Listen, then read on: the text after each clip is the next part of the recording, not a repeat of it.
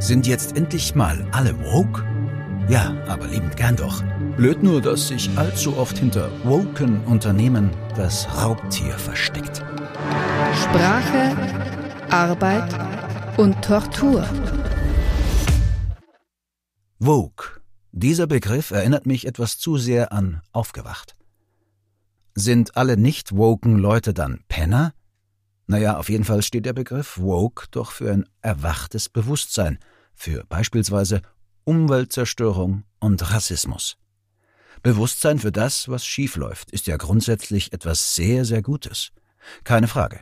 Nur leider schwingt mir bei diesem Begriff zu sehr mit, dass diejenigen, die nicht oder noch nicht erwacht sind, einfach nur auf der falschen Seite stehen. Das klassische Schwarz-Weiß-Denken dominiert auch hier oder besser die Zwischenstufen und Zwischentöne fehlen. Oder setzen sich nicht durch. Die Folge ist eine simple Einteilung in Gut und Böse. Genau hier liegt der Hund begraben. Dort, wo es dringend notwendig sein könnte, Bewusstsein zu schaffen, nämlich im persönlichen Miteinander der einzelnen Individuen, passiert das für meinen Geschmack zu wenig. Im geschäftlichen Rahmen dafür umso mehr. So eine Einteilung ermöglicht es nämlich Unternehmen, die bei genauerer Betrachtung immer wieder mangels echter Wokeness soziale Errungenschaften untergraben, eine Reinwaschung von all ihren systematischen Fehlern zu betreiben. Offen, divers und gerne auch voll Bio gibt sich jedes Startup, jeder alteingesessene Mittelständler und jeder börsennotierter Konzern. Woher kommt nur der unbedingte Wille zur Wachheit? Kann es sein, dass es sich einfach gut anfühlt? Ja klar, und was sich gut anfühlt, lässt sich auch prima vermarkten. Und was sich vermarkten lässt, hilft zu wachsen. Das alte Dogma des steten Wachstums bleibt unangetastet. Die ganze Wokeness lässt uns und unsere Geschäftsfreunde Regenbogenfahnen hissen und Binnensternchen hell leuchten.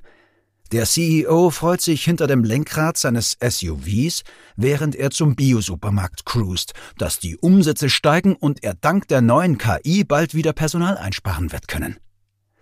Die alten Verhältnisse bleiben unangetastet. Ein Beispiel. Vor einiger Zeit hatte ich das Vergnügen, an einer Regenbogenfahnenaktion eines Versicherungskonzerns mitzuwirken. Es wurde ein Video gedreht, bei der zig Mitarbeiterinnen und Mitarbeiter ein riesiges Regenbogenbanner in Szene setzten. In einer mitteleuropäischen Großstadt eine gern gesehene Aktion mit dem Nebeneffekt einer besseren Zielgruppenansprache. Dasselbe Unternehmen, das auch im Südosten Europas Versicherungen verkauft, hätte eine solche Aktion in beispielsweise Ungarn nie erdacht, geschweige denn verwirklicht. Ist das grünstichige, schön durchgegenderte Woke-Business also nur die Tarnung des alten Systems? Hoffentlich nicht ganz. Denn im Persönlichen mag ja die einzelne Mitwirkende durchaus redliche Absichten haben – ein echtes Bewusstsein oder dessen Veränderung oder Erweiterung kann man aber schlicht und ergreifend nur bei einem Menschen suchen und finden, nicht bei einem Unternehmen. Ein Unternehmen und die Systematik bleibt davon unangetastet. Unternehmen haben keine Seele, auch wenn sie es sich noch so oft auf die Fahnen schreiben.